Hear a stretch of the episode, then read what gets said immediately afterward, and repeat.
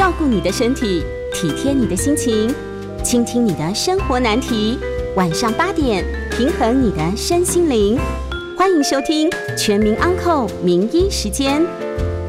呃，这里是九八新闻台，欢迎收听每周一到周五晚上八点钟所播出的《全民安扣》节目。我是振兴医院新陈代谢科时光中医师。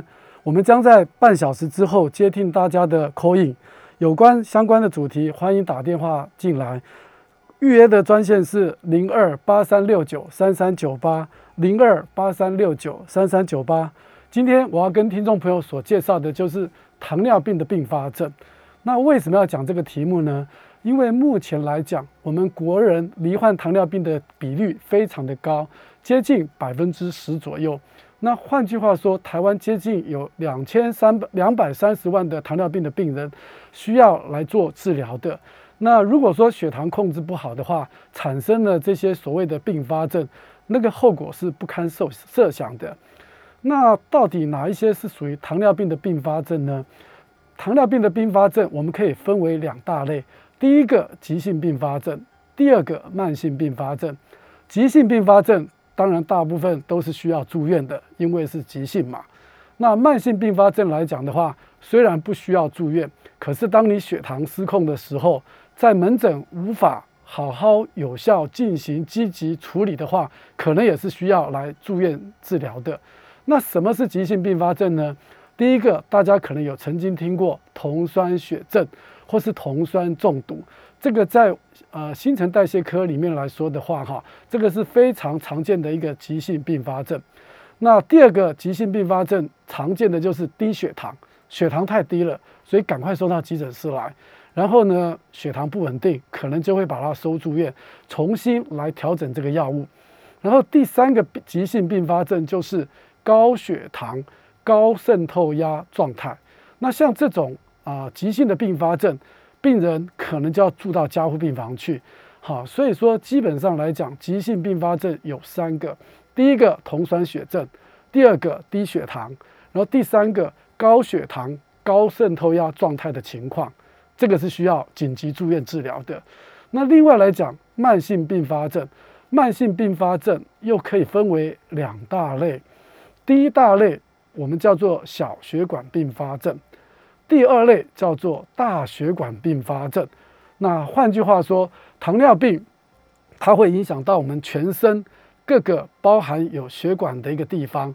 那我就分别来跟听众朋友来介绍小血管并发症跟大血管并发症的范围到底是如何，然后我们了解了之后，如何去做一些所谓急性或是慢性并发症的一个预防的一个原则或是治疗。首先，第一部分就是小血管并发症。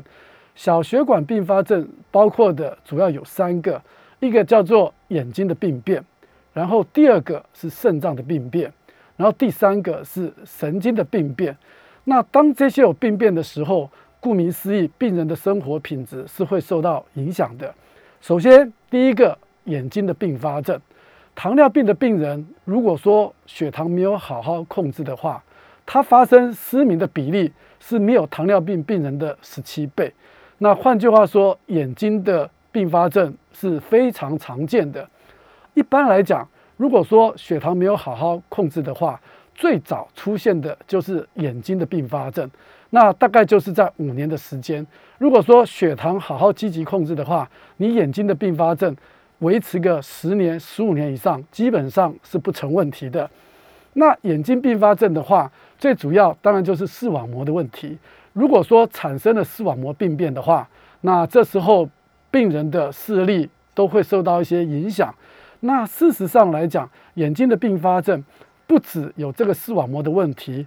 如果说一些年长者你罹患的白内障、青光眼，对不对？或是眼睛的一些相关疾病，那如果说有糖尿病的话，没有好好的加以控制，可能就会加速你青光眼、白内障或是相关眼睛疾病的一个恶化。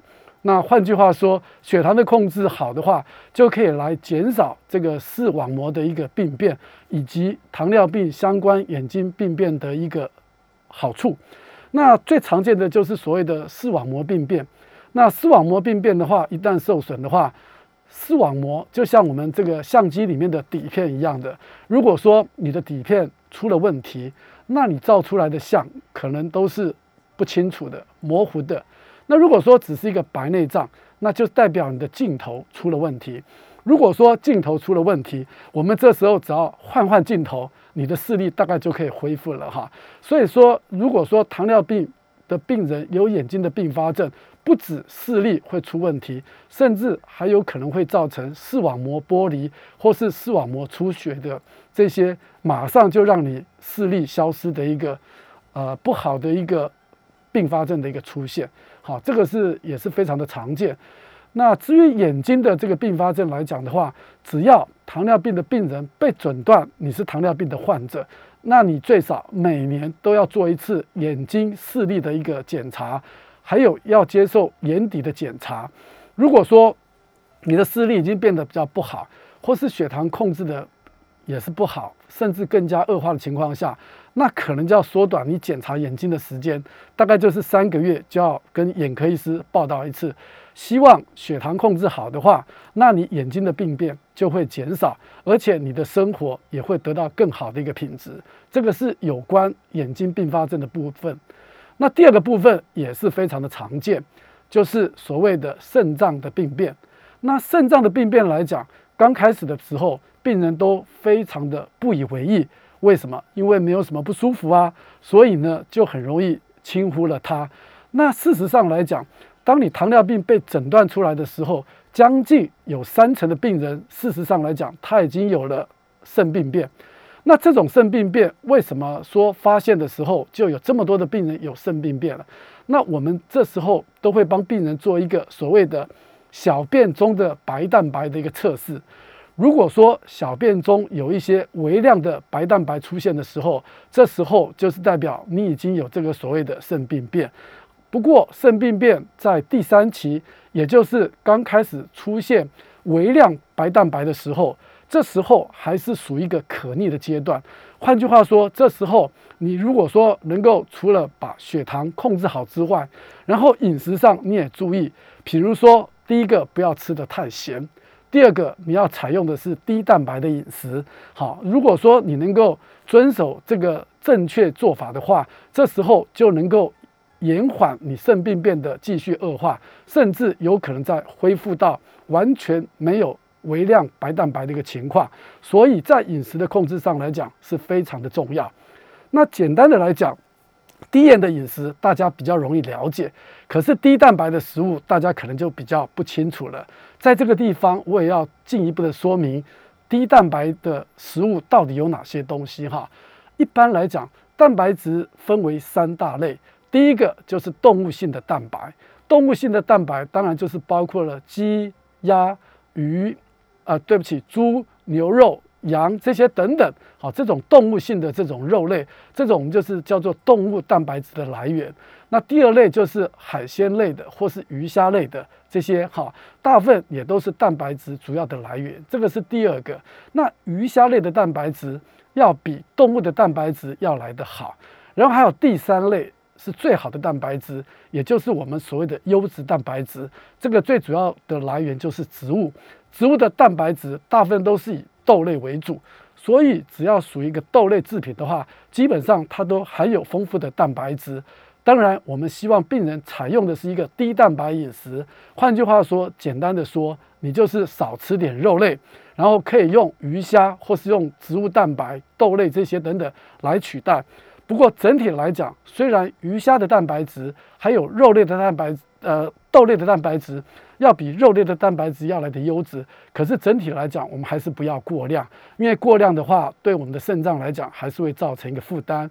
所以呢，这时候要预防这个肾病变的继续的恶化，或是终止它，甚至恢复到正常，饮食的控制就非常非常的重要。第一个，在提醒听众朋友，我们要低盐的饮食。另外，我们还要低蛋白的饮食。那低蛋白的饮食就是尽量的少摄取肉类，然后多摄取一些鱼虾或是豆类。可是总体来讲，它的蛋白质还是需要有所限制的。如果说你的肾病变不好好的控制，呃进到这个所谓的明显的或是巨量的蛋白质的时候，这时候就是代表你已经进入第四期肾病变的第四期。那进入到这个第四期之后，如果要恢复的话，大概就蛮困难的。那个就变成一种不可逆的反反应，然后它就会继续的慢慢的朝向第五期去走。第五期就是我们所谓的尿毒，那就是所谓的洗肾。那当然，如果说是你把血糖好好的控制，从糖尿病的发生开始到一直走到第四期的话，大概中间可以维持个二十年到二十五年的时间。所以基本上来讲，糖尿病一开始我们就要赢在起跑点，千万不要开始的时候不在乎，忽略它的一个重要性。每天一样大鱼大肉的吃，这样子来讲的话，就非常非常的不好，也是不正确的一个饮食形态。所以希望大家。了解了这个肾病变之后，希望你的饮食习惯啊能够做一些调整。那当然了，如果说到了第五期进入所谓尿毒的情况的话，那自己的生活品质那就受到非常大的一个影响。第一个，可能你一个礼拜要洗三次的血液透析，或是呢，你每天要在自己家里面换上这个所谓的。呃，渗透液，好，每天都要做这个腹膜透析的一个状况。那换句话说，造成你生活非常的不方便。好，所以说，只要把血糖控制好，然后呢，也能够遵照饮食正确的一个习惯的话，这样子的话，你的肾病变是可以被延缓的。这个是第二个。然后第三个就是所谓的神经病变。那神经病变来讲的话，在临床上比较常见的就是说，病人他可能会抱怨他的手麻啦。脚麻啦，好，或是酸痛啦，四肢酸痛啦，或是抽搐啦，其实这些都是神经病变的呃一个临床上常见的现象。还有呢，就是这些病人可能呢会告诉你说，哎，我经常便秘啊，可能五六天都解不出来，对不对？那这时候如果说你给他吃上软便剂的话，他可能就腹泻个两三天，对不对？那腹泻个两三天之后，你可能又给他吃止泻的药水或是止泻的药物。这时候他可能又便秘了。换句话说，病糖尿病病人的肠胃受到影响的时候，这时候他的肠子蠕动是不佳的，所以他可能会出现几天的便秘、几天的腹泻、几天的便秘、几天的腹泻，这样子交替的出现。然后呢，除此之外，还有一些常见的并发症，特别是女生经常会有膀胱发炎的现象。为什么？因为神经受了影响，对不对？你膀胱收缩的功能也就受缩受受了影响，就没有。办法很顺利的将这个小便从膀胱排出体外，这时候再加上膀胱里面有很多的糖分存在，所以呢，这些糖分就造成了细菌培养的一个滋养的一个物品，长期下来的话，就很容易会有这种所谓泌尿道感染的一个状况，特别是女性的这些听众朋友或是一些病人。那如果说在男性而言来讲的话，经常男性会不举。在性方面的话，表现可能是心有余力不足。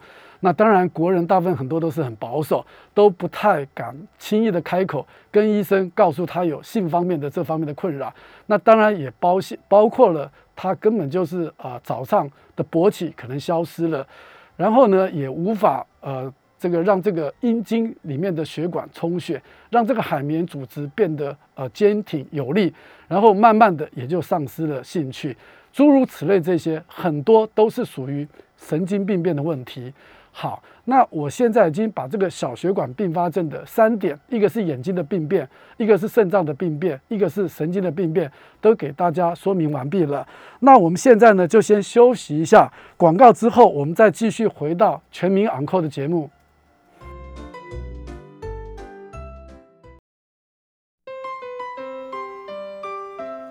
欢迎回到九八新闻台全民昂扣的节目，我是振兴医院新陈代谢科时光中医师。我们将在十五分钟之后接听大家的 call in，有相关问题欢迎打电话进来。call in 的专线是零二八三六九三三九八零二八三六九三三九八。接着我们进入到第二个单元，就是所谓的大血管的病变。那糖尿病的大血管病变。刚刚也跟听众朋友提到过，大概有三个。那第一个就是心脏血管方面的疾病。如果说血糖不好控制的话，你得到心血管的机会的确是没有糖尿病病人的两到四倍左右。那心血管疾病的话，大家可能就是知道所谓的冠心病、冠状心脏的这个疾病，或是所谓的心绞痛，或是心肌梗塞这些等等。那这些啊心血管疾病方面的问题，大概都是可能会致命的。如果说是你有冠心病的话，这时候可能要做心导管来做一个确诊的动作，甚至可能因为你有糖尿病的关系，很早就发现了你有冠心病这方面的问题。如果说支配心脏的血管堵塞达到八九十个 percent 以上的话，这时候可能就要放支架。好，那支架有很多种种类，可能。啊，花掉的费用也相当的高昂哈，所以呢，为了节省你的荷包，就是要把血糖控制好，然后不要有这种冠心病的一个情况出现。好，那甚至特别是糖尿病的病人，因为他是全身血管都有问题的，所以呢，他可能不是局部的血管出了问题。那换句话说，很多糖尿病病人的呃情况，心脏的情况。可能连放支架的机会都没有，一发现的时候，可能就要接受这个所谓的绕道手术。那当然，绕道手术的风险也相对的是比较高。好，那所以说这个是有关心脏血管方面疾病的一些并发症。那第二个的话，就是所谓的脑血管疾病的并发症。脑血管疾病的并发症，当然就包括了中风。中风有两大类，一个是出血性的中风，另外一个是梗塞性的中风。那这两种中风的话，其实得到的话，主要。堵塞到大血管的时候，可能到都会造成半身不遂或是全身瘫痪的一种程度了。所以说，还是要把血糖控制好，就可以来预防中风的这种好处在。然后第三个就是周边血管疾病。那周边血管疾病的话，很多的病人有了这个周边血管疾病。因为血液不循环不好，所以呢脚就很容易受到一些感染，好会有一些伤口。那这时候恐怕就是要截肢了。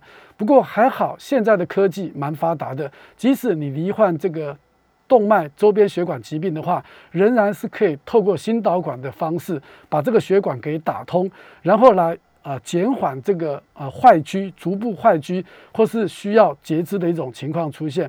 不过，当然最好的方式还是要把血糖控制好，来减少得到这种动脉周边血管疾病的一种机会。好，那我想这三种疾病都是啊有可能随时会致命的。那我就举一个例子给大家听。呃，我们医院有一位同仁，他有了糖尿病的肾病变，大概来看。我的时候已经算是第三期、第四期了，然后我也跟他讲说，你为了要预防这个糖尿病肾病变的话，你应该要采用这个所谓的低盐、低蛋白饮食。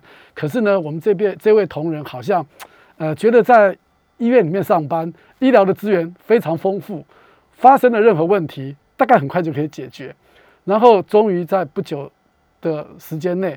两三年之后，因为他也不是很规则的来看病，简单的讲，他并不是一个很配合的病人。结果突然有一天，我被找去会诊，哎，发现他说已经在洗肾了。那当然，我去看了他之后，我就跟他说：“你两三年这段时间都没有好好的把血糖控制好，然后饮食好像也没有控制的很好，所以呢，才造成了这个洗肾的这个危机跟这个状态。”他就说：“有啊，我都有好好的听医师您的话。”我都有低盐饮食啊，低蛋白饮食啊，对不对？那当然我也相信了他。可是隔没多久，他的同仁跟我讲，他说石医师他骗你的，他根本都没有。他在外面跟我们在一起，每天都是大吃大喝的。好，所以呢，石医师他跟你讲话的时候，你要稍微的打一打折扣。那我就跟他讲，我说其实很多东西是可以预防的，虽然没有办法根治，基本上来讲，延缓这些并发症的发发出现，其实是可以做得到的。然后我去看这位病人的时候，他说：“哎，实医师，我当年真是没有好好听你的话，我的血糖、糖化血色素一直都在十十以上。好，我是真的有点后悔。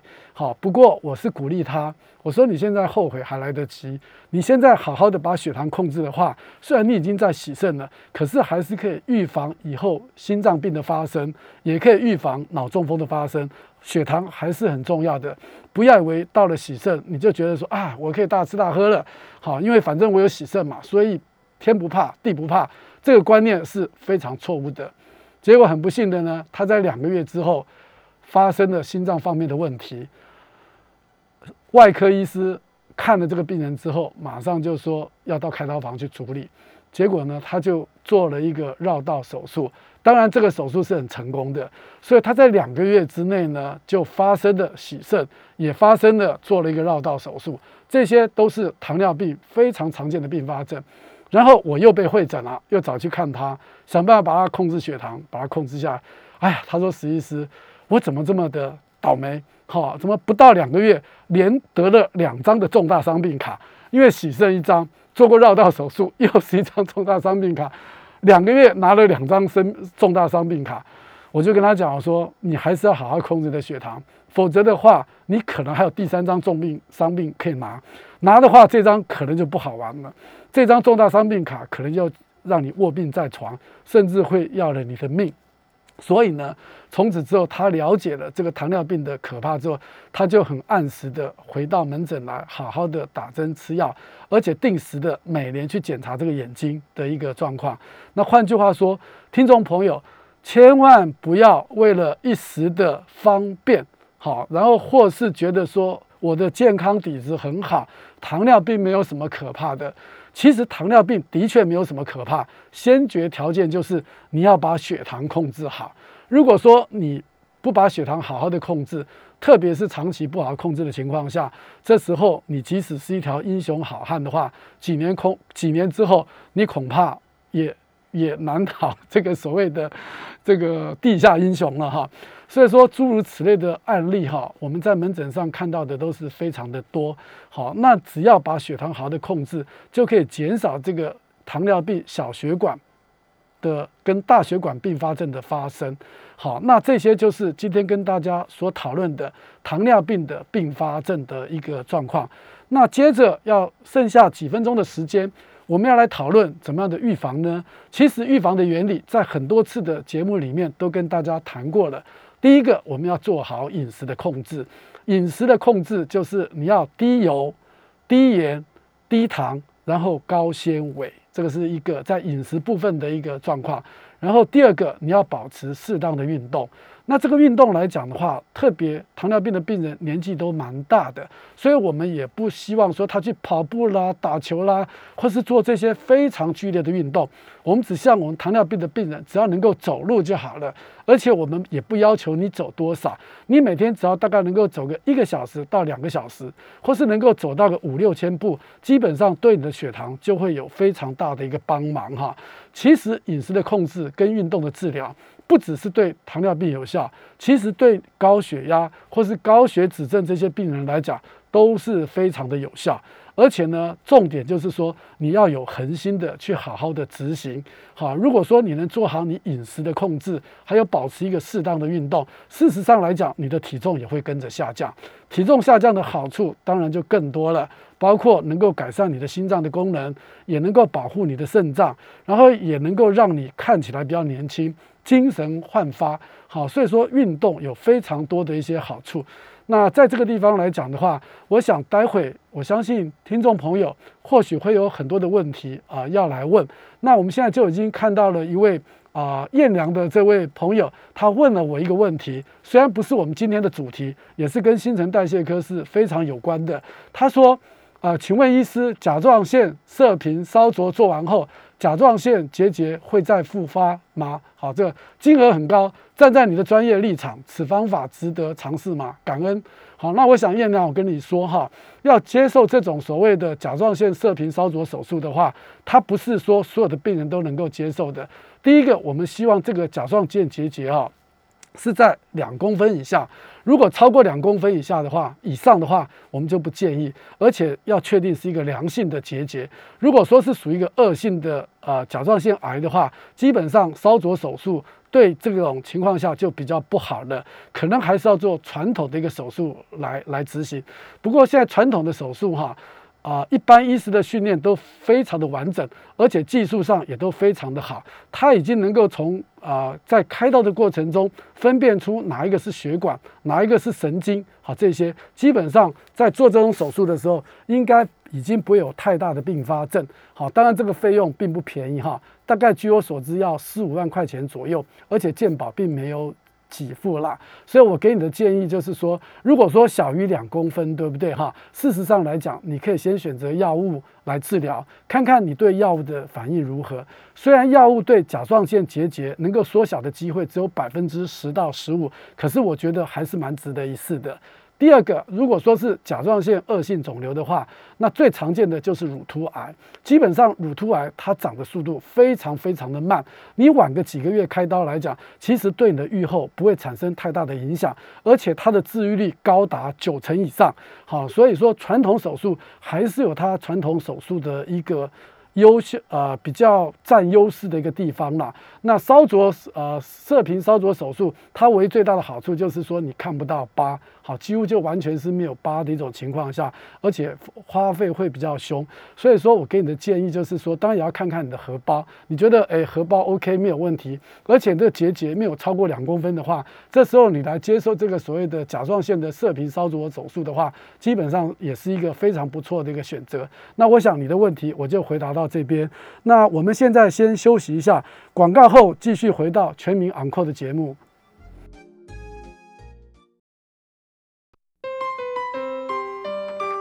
欢迎回到九八新闻台全民昂扣节目，我是振兴医院新陈代谢科时光中医师。接下来我们开始接听听众朋友的 call in 电话，我们的 call in 专线是零二八三六九三三九八。第一位是陈小姐的问题，请说。石医师你好，我想请问一下，我那个血压有高血压，那我现在就是问题说，我不知道应该是吃那个钙离子阻断剂还是肾素什么那个 ARB，对对对，然后因为我那个血压不太稳定，然后我我想请教一下这两个有什么区别，该怎么样服用那个高血压的药才是正确的？OK，好。那这个在高血压跟糖尿病治因治疗指引里面都有提到，如果说是你有糖尿病的话，我们这个所谓的 Double A，就是你讲的那个所谓的 ARB 或是 ACEI，我们就优先使用这类的药。为什么这类的药除了有降血压之外，它也能够来预防这个所谓的尿蛋白，特别是微量。蛋白尿的一个产生，所以它有这个好处。那如果说是你没有糖尿病的话，这时候哈，只是单纯的高血压，可能就可以开始用这个所谓的钙离子阻断剂来治疗。那如果说是你的血压很高，很难控制。不管你有没有高血压，好，对不起，不管你有没有糖尿病，这两个药物是可以同时合并使用的，就是使用这个钙离子阻断剂，或是属于用这个所谓的 Double A，好，那你用的是 ARB 这类的药，好，那我们都可以使用这这类的药啊来治疗你的血压。当然，如果说你有糖尿病的话，我们要求的血压要稍微严格一点，大概希望你能够控制在一百三八十以下，这个血压是比较好的。那如果说是你只是单纯的高血压，没有糖尿病，没有糖尿病的话，这时候或许可以稍微放松一些些。不过不管怎么讲，你的血压维持当然还是呃越低越好，当然不要有一些啊低血压的症状。血压低的话，对肾脏来讲是具有一个比较好的一个保护的一个作用。嘿，我想的问题我就回答到这边，谢谢。第二个问题是林先生，啊，好，林先生，请说。哎，随师您好哈，嗯，我想请教一下哈，就是我有一名亲戚啦哈，他今年大概七十来岁，然后呢，他会有那个双腿的这个浮肿了哈，然后他去给医生检查呢，发现这个心脏、肝脏、肾脏都没有什么太大的毛病，然后我想请问的问题就是说。我们新陈代谢科所主管的甲状腺有没有可能会造成这种双腿性的水肿？是不是能够呃，我可以建议他说，不妨去新陈代谢科咨询看看。这是我的第一个问题啊。第二个问题是说哈，我有听说哈，我们的甲状腺哈，如果出问题，它也有可能对肝脏造成负担，正确的吗？以上两个问题，我在线上收听您的回答，谢谢。好，谢谢林先生的呃提问哈。第一个就是有关水肿的问题哈。那水肿基本上有两种，一个叫做压线性的水肿，一个叫做所谓的黏液水肿。那这两种啊，从外观上来讲，看起来都是水肿，可是它不太一样。所谓压下压线性的水肿，就是说你用手拇指头去按的时候，它会有一个凹出现，然后它不它不会很快的反弹，它大概慢慢的才会反弹回来。这种叫做压线式的一种水肿。那另外有一个所谓的粘液性的水肿，那这种粘液性的水肿水肿的话，你看起来是水肿，可是事实上你去压的话，你手一放开的话，它马上就弹回来，根本你压都压下去一放，它马上就恢复原状。所以同样是水肿，这两种水肿是不一样的哈。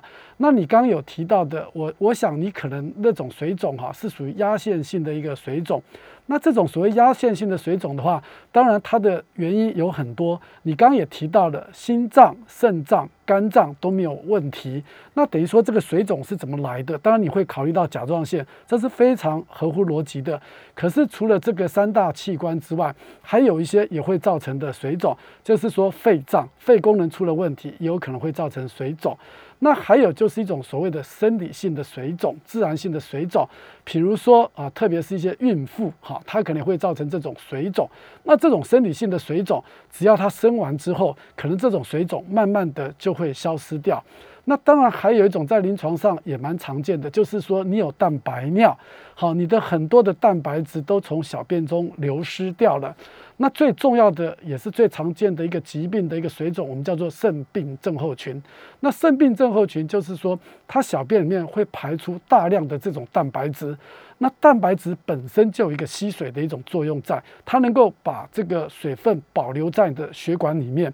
那如果说你血液中的呃白蛋白，太低了，像一些呃癌末癌症的病人呐，或是营养吸收不好的病人呐，或是小便中有大量尿蛋白的这些病人来讲，它也有可能会造成水肿。那当然，这种水肿都是属于病理上的水肿，这些都是需要去治疗的。那如果说像孕孕妇的这种所谓的生理性水肿的话，基本上是不需要治疗。那还有一种也是非常常见的生理性水肿，就是年纪大的人。他的血液循环不好，他经常的躺着，对不对？可能也会出现这种水肿的情况。如果说他起来走动一下，动动路，呃，动一动，走走路，他的水肿就消失掉了。那这种水肿纯粹就是因为血液循环不良所导致的一个水肿。那这种也是水肿生理性的水肿。那这个是不需要治疗的。这个就是有关压线性水肿的部分。那另外来讲，你刚刚提到甲状腺的部分，甲状腺。功能过高或是功能不足的情况下。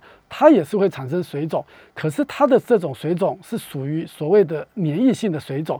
那这种粘液性的水肿，外表看起来是水肿，可是你压下去它是不会凹陷的，压下去它马上就弹回来的。那这种水肿的话，就比较跟甲状腺有关。所以呢，你这位朋友虽然七十几岁，一定要先区分它到底是属于压线性压线性的一个水肿，好，还是属于一个粘液性的水肿。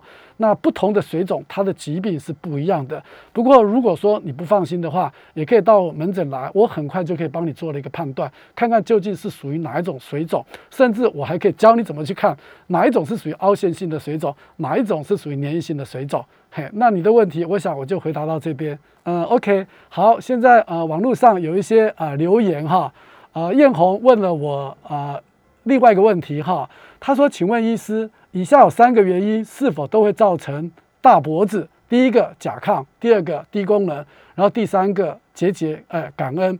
对我们所谓的大脖子，就是我们外表所看到的一种状况，我们叫做大脖子。那甲状腺的疾病分为两大类，第一个是功能性的，第二个是结构性的。那不管是属于功能性或是结构性的哈，基本上跟外观没有什么大的一个区别。那在以前哈，特别是我年轻。小时候，我们看到有很多的邻居，他的脖子就肿得非常的大。那这个后来研究也发现了，认为主要是缺点所造成的。所以呢，那个时候我们在盐分里面全面的加碘，所以这种大脖子的情况。几乎就很少了哈，反而转变而来的是现在的小脖子，就是说它的甲状腺看起来只有一点点大，做超音波它也告诉你有个甲状腺结节，可是呢不会算太大，不像我们以前看到一个哇这么大的一个脖子挂呃这么大的一个脖子，现在已经已经几乎是没有了，所以你要先厘清的就是说，不管它是属于功能性或是结构性的。基本上来讲，跟它的外观是没有任何关系的。那换句话说，你不管是亢进、低下或是结节，你都有可能会出现大脖子，也有可能完全就没有大脖子。以结节来讲的话，如果说你的结节越大的话，当然你从外观上来看的话，它的脖子是会比较的大。那如果说是啊，它的结节比较小，你从外观上可能就比较不容易发现。所以现在很多甲状腺结节的病人哈，都是在做体检的时候，那在做体检也会帮他排一个所谓的颈部的一个超音波，这时候才发现呢他有甲状腺结节的问题。那这时候病人基本上他也没什么不舒服哈，对不对？那这个就是属于结构性的问题。那如果说是功能性的问题，它当然就是有甲亢，可能也有低功能的一个情况出现。那当然在治疗上来讲啊，都是不一样的。所以大脖子跟甲亢。低功能或是结节来讲，可能都会存在，也可能都不存在，完全就是看它甲状腺的大小来决定它脖子的一个大小。嘿，那我想你的问题我就回答到这边哈。那另外第三位呃杨小姐有打电话呃要进来，杨小姐请说。哦，你好，呃。石医生你好，我请问我我快八十岁了哈，对，三十二年吃的，但是我最近去做血检验哦，说我的那个糖化血色素色素对是六点三，还有一个是什么混前血糖对是一一三，这样子是。是是不是有糖尿病，对不对？OK，好好好，来杨大姐，呃，我告诉你哈，我们糖尿病哈有四个标准，只要符合一个就算哈。第一个，空腹血糖超过一百二十六，然后第二个，你的糖化血色素大于六点五，然后第三个就是随机的血糖大于两百，而且有多吃多喝多尿，体重减轻的现象，然后第四个就是喝了葡萄糖水之后两个小时去测你的血糖。超过两百的话，就算是有糖尿病。那这四个条件只要符合其中的任何一项，都算是糖尿病。那你的血糖目前来讲，空腹是一百一十三，所以你还不到糖尿病。然后第二个，你的糖化血色素六点三，也不到糖尿病，所以你只能算作糖尿病前期。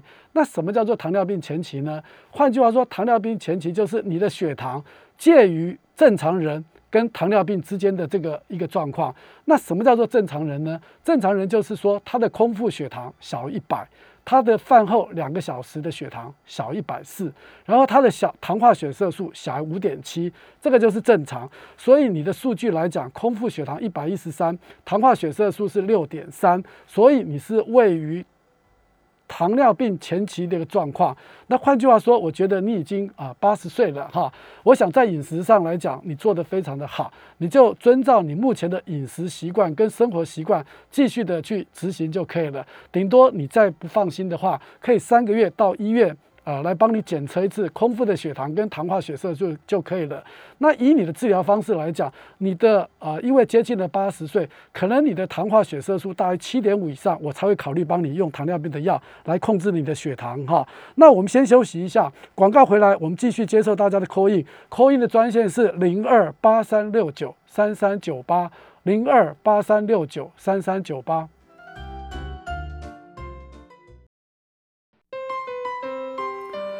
欢迎回到九八新闻台全民昂扣节目，我是振兴医院新陈代谢科时光中医师。接下来继续接受观众朋友的 call in 电话，call in 的号码是零二八三六九三三九八零二八三六九三三九八。好，Vivi 啊，问了我一个问题。他说有一种针剂是给糖尿病病人使用的，那不是胰岛素，但是可以使体重减轻，也算是非常的安全。一般没有糖尿病的病人可以用在减重吗？谢谢您哈。